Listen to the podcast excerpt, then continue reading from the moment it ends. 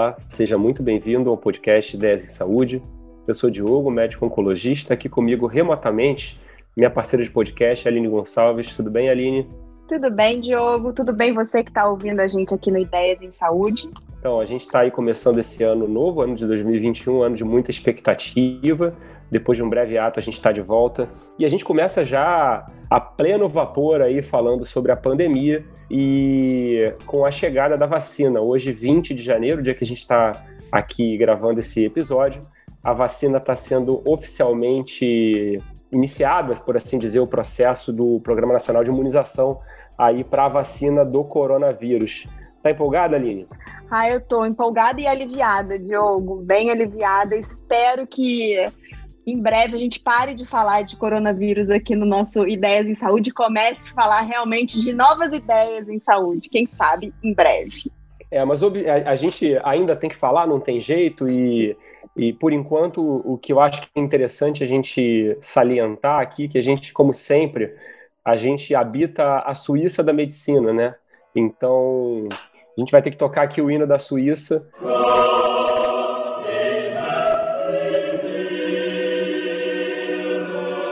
Para os colegas que estão escutando a gente saberem que a gente não está buscando nenhum tipo de, de, de tomada de lado político, o que a gente quer é simplesmente informar, trazer a discussão então, se a gente conseguir fazer isso bem feito, a gente não tem a expectativa de que a gente não vai desagradar nenhum dos lados. Pelo contrário, a gente vai irritar os dois lados, porque as pessoas de alguma forma vão inter interpretar que a gente está falando bem do outro lado é, ou mal do seu lado. Mas tudo bem, o que a gente quer, na verdade, é, é trazer informação e você aí informa da forma, você se, se informa da, da forma como você melhor quiser. Bom, vamos falar então um pouco da vacina, né, Aline? Teve aí a, a aprovação da, da vacina pela Anvisa no domingo. Muita gente comentou comigo que achou aquilo tudo muito muito televisivo, né? Aquela apresentação. Para quem não sabe, toda agência reguladora, a Anatel, a ANEEL, a ANP,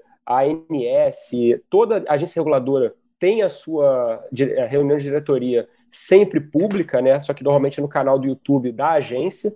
Então aquilo ali, na verdade, foi só talvez uma coisa um pouco mais extensa, porque tinha aí o público assistindo, foi transmitido por várias, vários canais de TV, né? E, bom, basicamente Coronavac e a vacina de Oxford foram aprovadas nessa reunião, né? Foram, foi aprovado o uso nessa reunião.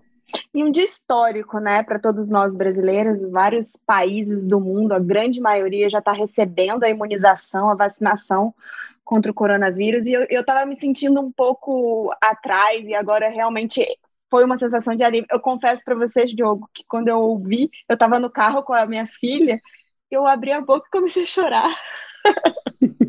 É, porque, porque eu, naquele naquele momento eu pensei, eu, eu aqui dirigindo, né? Eu escutei tanta notícia ruim, tanto, tanta coisa ruim, e hoje eu tô escutando uma notícia que eu queria tanto ouvir. Então, foi uma mistura assim de alívio, de emoção, e eu realmente acredito que a gente está no comecinho, ainda o caminho é longo, mas a gente está no começo é, do fim de todo esse pesadelo que a gente viveu o ano passado. E eu, e eu espero que as pessoas cada vez mais estejam convictas disso, de que a gente pode sim, assim como o mundo todo está fazendo, começar é, a iniciar o fim de tudo isso.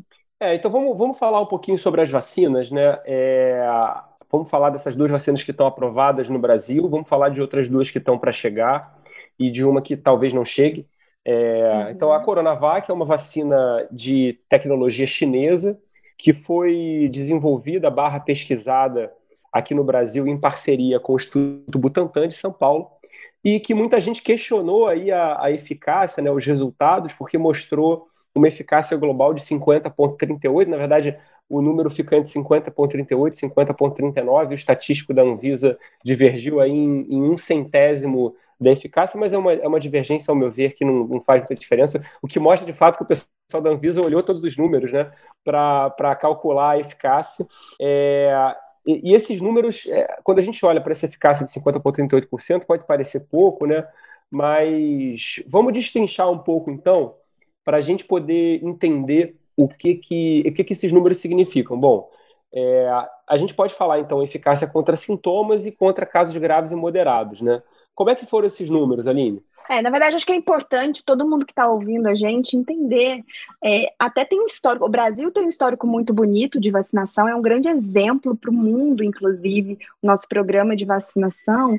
E vacina nem sempre protege, nos protege de se contaminar e de pegar a doença. Muitas vezes a vacina, além dessa proteção, de, de ter a doença, ela protege das formas graves da doença, protege contra é, resultados ruins, sejam eles de internação hospitalar, de, internação em hospitais e até morte. Então, acho que a gente tem que olhar esses dados da Coronavac com um olhar muito crítico e não se apegar a esse número de 50%, porque da maneira como as pessoas podem interpretar como esses dados foram publicados, na verdade, eles ainda é, eu, eu não tenho, não foram publicados em papel, mas foram apresentados para gente, né?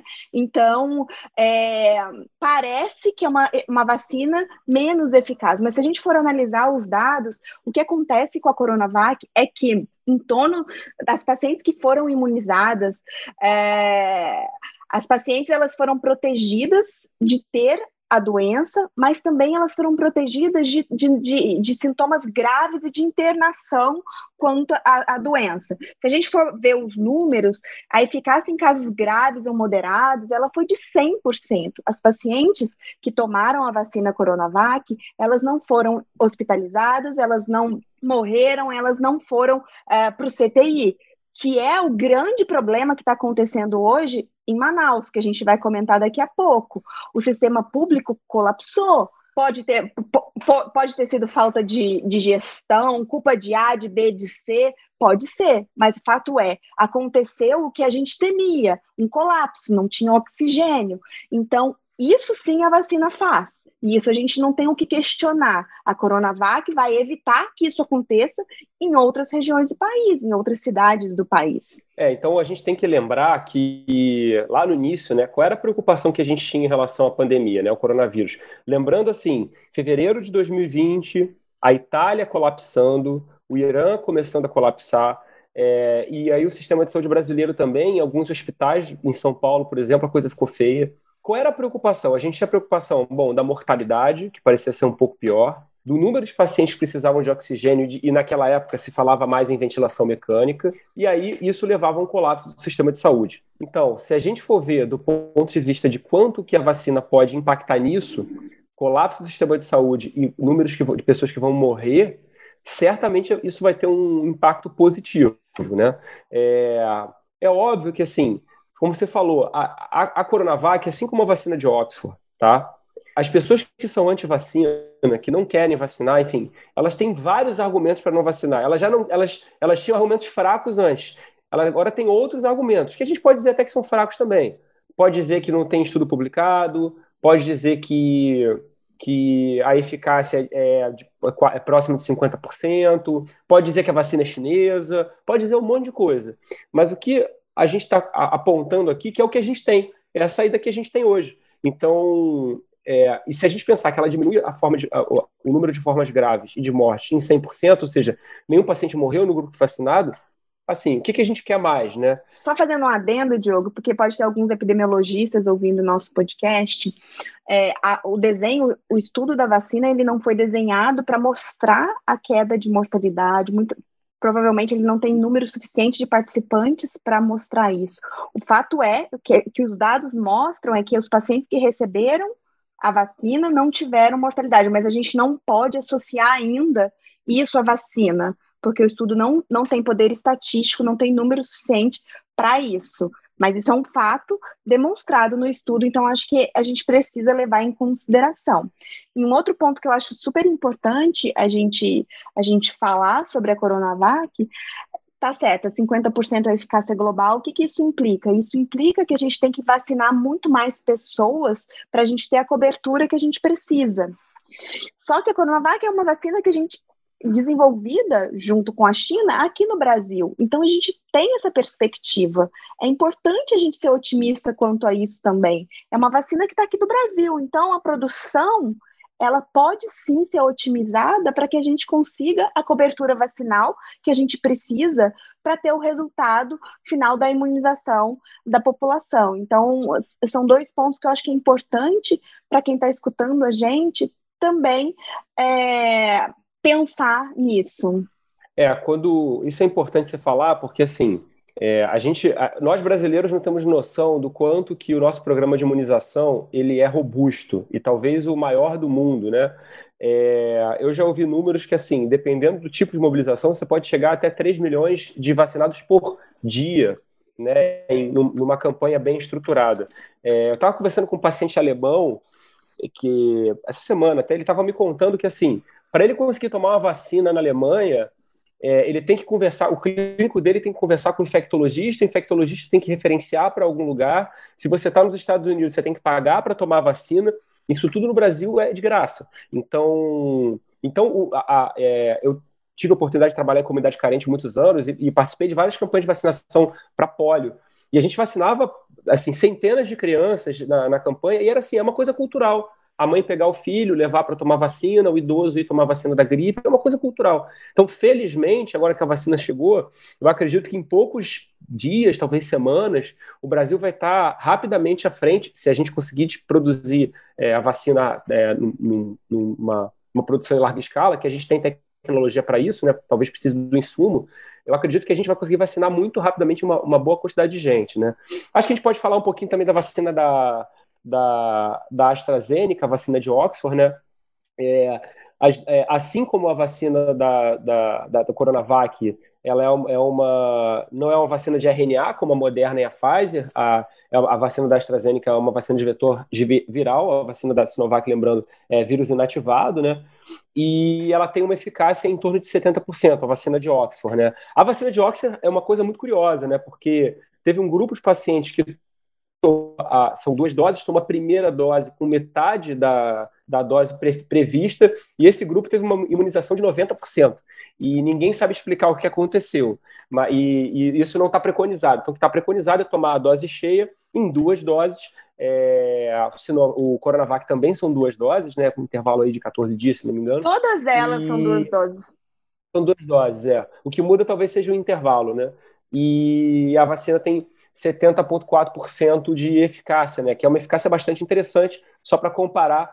A, a vacina da Moderna tem uma, uma eficácia de 94,1%, a eficácia, a eficácia da Pfizer, da vacina da Pfizer com a BioNTech, 95%, e a Gamaleia, a Sputnik 5, teoricamente, teoricamente 91,4%. Importante lembrar, é, são tecnologias diferentes. Então, por serem tecnologias diferentes, a gente vai esperar um resultado diferente. Nós, oncologistas, sabemos disso. Não dá para você comparar o resultado de eficácia de um quimioterápico, de um esquema quimioterápico com outro, porque é, são desenhos diferentes, são estudos diferentes. É, a gente não consegue, avaliando do ponto de vista estatístico, comparar de forma absoluta e correta, né? Então não dá para a gente dizer isso, né? Mas a vacina de Oxford, ela tem aí uma, uma questão aí que parece que um insumo que, que teria que vir da Índia e tá um, tava um impasse aí político para enviar esse insumo, mas isso provavelmente é muito mais uma questão de negociação política e estratégica e, enfim, acredito que isso vai estar tá,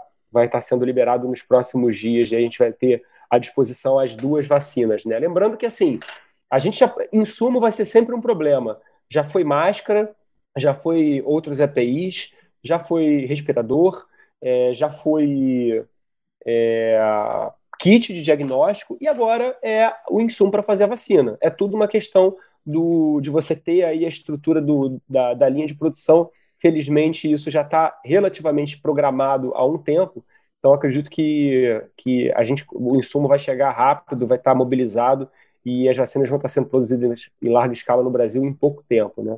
Não, e uma outra questão também que eu acho que é importante, muitos pacientes, principalmente os nossos pacientes oncológicos, estão muito preocupados com essa questão da, da vacinação, são, estão dentro de grupo de risco, é, e as pessoas têm questionado muito, têm lido muitas, é, assistido muito programas de TV, lido muito notícias na internet, enfim a comparação que eu faço muitas vezes, porque o questionamento é da eficácia de 50%. Mas se a gente for parar para ver, a eficácia da vacina da gripe, que é da influenza, que a gente toma todo ano, nós profissionais de saúde, os idosos, né, que é a vacina do idoso, os pacientes com doenças crônicas, ela, ela também tem mais ou menos o mesmo perfil. A eficácia dela pode variar entre 40% a 90% a eficácia global, mas sempre tem alguém que fala: eu tomo essa vacina todo ano e continuo ficando gripado.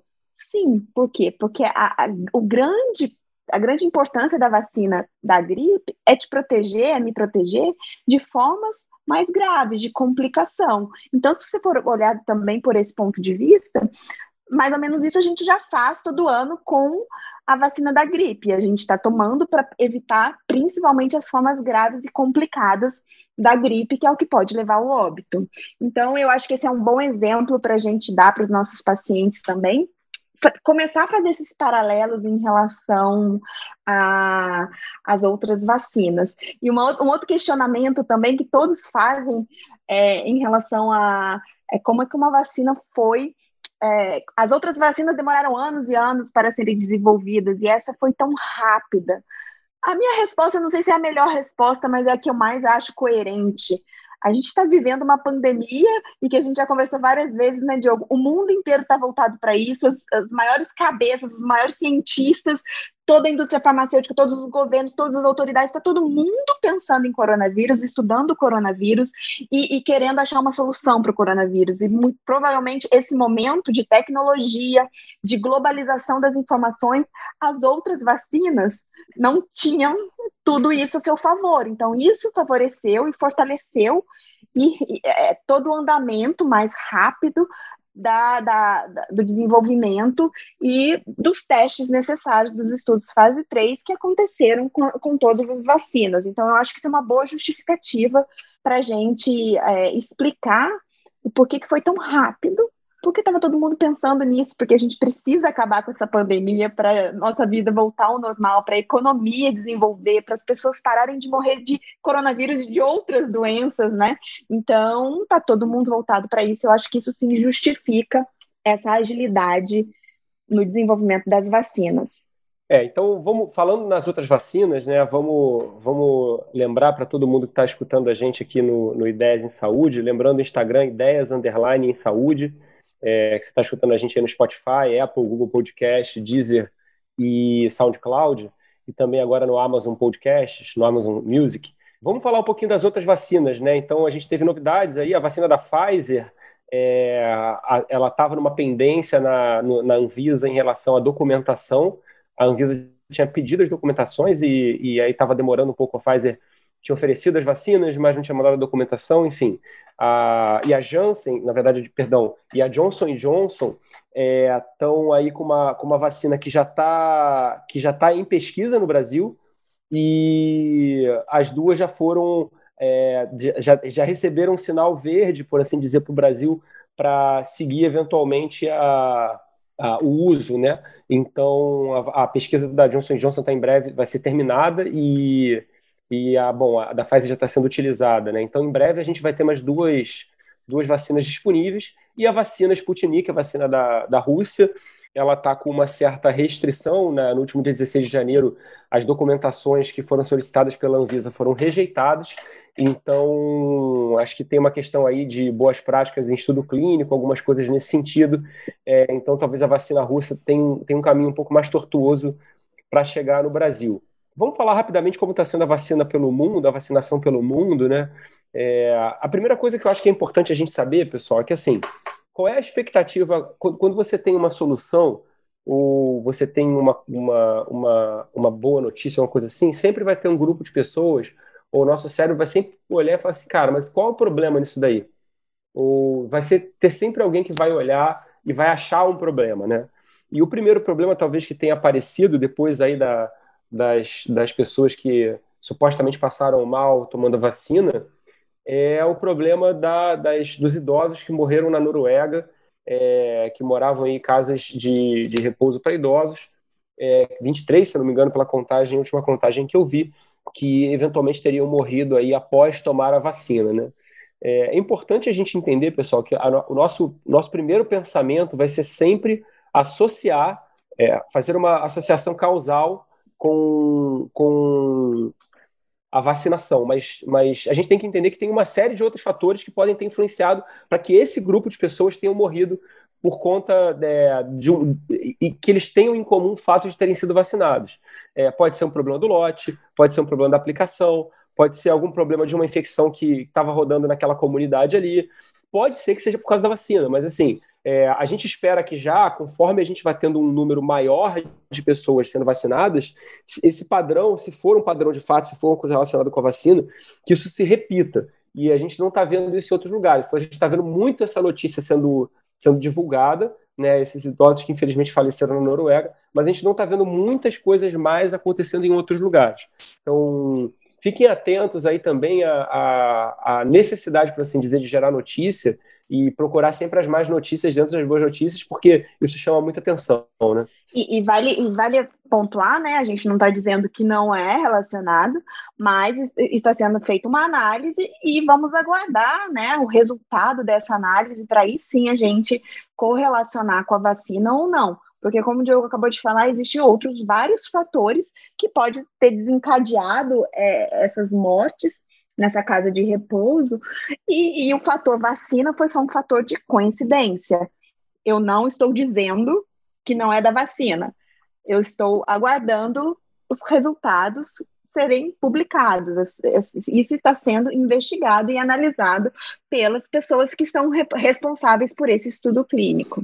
Bom, é, vamos falar então um pouquinho de como está a pandemia aqui no Brasil. Né? A gente teve aquela tragédia que aconteceu em Manaus agora na segunda semana de janeiro, terceira semana de janeiro, e teve falta de oxigênio, falta de insumos, né? Eu, enfim, acho que as pessoas estão buscando aí uma explicação, né? É uma explicação, é uma, uma questão política, má gestão federal, má gestão estadual, má gestão municipal, é uma questão geográfica, pela dificuldade de acesso a Manaus, e obviamente que o oxigênio é uma coisa que tem que ser, tem uma certa dificuldade de ser transportada. Eu tenho a impressão que assim, a gente vai precisar ainda de um tempo para entender o que aconteceu em Manaus, porque se fosse de fato só uma, uma, uma variante mais agressiva do, do Covid-19, é, esse padrão de, de, agressividade, de colapso do sistema de saúde, né, de falta de insumos, a gente teria que ver em outros lugares no Brasil, né? É, e isso não aconteceu e a gente sabe que assim já algumas semanas, talvez até mesmo no final de 2019, o, a gente estava sabendo de pacientes que em Manaus estavam sintomáticos, em outros lugares também, mas em Manaus principalmente, que pegavam o avião e iam para São Paulo, para o Rio, para outras cidades que não estão de forma alguma com o sistema de saúde colapsado. Né? É, essa não é, por exemplo, a ideia. O Rio de Janeiro chegou a estar nessa segunda onda um pouco mais, mais sobrecarregado, assim, informações que a gente tem de São Paulo, de alguns de algumas cidades do sul também, do Nordeste, mas aparentemente o que aconteceu com Manaus de fato foi uma tragédia. É, acho que vale a pena a gente dizer que, que nessa, nesse contexto, né, é, talvez o, o que eu gostaria é que a gente não responsabilizasse a população, né, porque disseram que a população quebrou o isolamento ou que seguiu aí a orientação do presidente da República ou do governador ou do prefeito para fazer é, essa ou aquela prática, eu acho que está todo mundo culpado nessa história. Essas, essas mortes, infelizmente, não precisavam ter morrido. Tem, todo mundo tem que ser, tem que ser devidamente é, tomar a sua parcela de culpa e que a gente aprenda para que isso não aconteça. Né? E é mais uma razão para a gente é, fazer um esforço para se encaminhar para o final dessa, dessa pandemia através da vacinação vacinação e por enquanto e provavelmente nos próximos meses a gente ainda não tem previsão, perspectiva de deixar de usar máscara, de deixar de ter que fazer o distanciamento social. Vale lembrar que a vacina chegou, mas ainda a gente vai demorar, tem um caminho longo para imunizar toda a nossa população e aí sim a gente poder se abraçar, se aglomerar e deixar de usar máscara. Então, é importante a gente frisar isso, porque muitas pessoas já estão programando festinhas e vou vacinar e vou aglomerar, e não é assim. A gente tem que ter muita prudência e cautela, que a gente tem a luzinha no fim do túnel, a luzinha está ficando cada vez mais forte, mas a gente ainda tem um caminho para poder chegar até o final de tudo isso e a gente tirar as máscaras e todo mundo aglomerar numa grande festa. Lembrando que a, a gente vai ter uma, um, um, episódio é, especial que vai ser lançado daqui a pouco, junto um pouco depois desse episódio aqui, que é um episódio focado em pacientes com câncer, que a Aline vai gravar para a gente poder divulgar para como é que está essa questão da, da vacinação para os pacientes com câncer. Lembrando que isso é uma, é uma, é uma população extremamente diversa, né? Então, quem, quem puder também conferir ou divulgar entre amigos, parentes, conhecidos que tenham é, câncer, vai ajudar bastante. E é isso, gente. Espero que vocês tenham gostado. Até uma próxima. Tchau, tchau. Tchau, tchau, pessoal. Não deixa de seguir a gente lá no Ideias Underline em Saúde no Instagram e ouvir todos os outros episódios do nosso podcast que estão disponíveis nas principais plataformas de podcast.